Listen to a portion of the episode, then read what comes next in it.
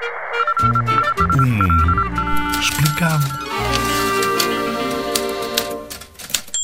Os direitos da mulher. Os direitos da mulher e das meninas nasceram porque nem sempre foram tratadas com os mesmos direitos dos homens. Não podiam fazer as mesmas coisas ou querer ter as mesmas profissões. Agora é muito diferente, mas ainda há países onde há meninas que não vão à escola.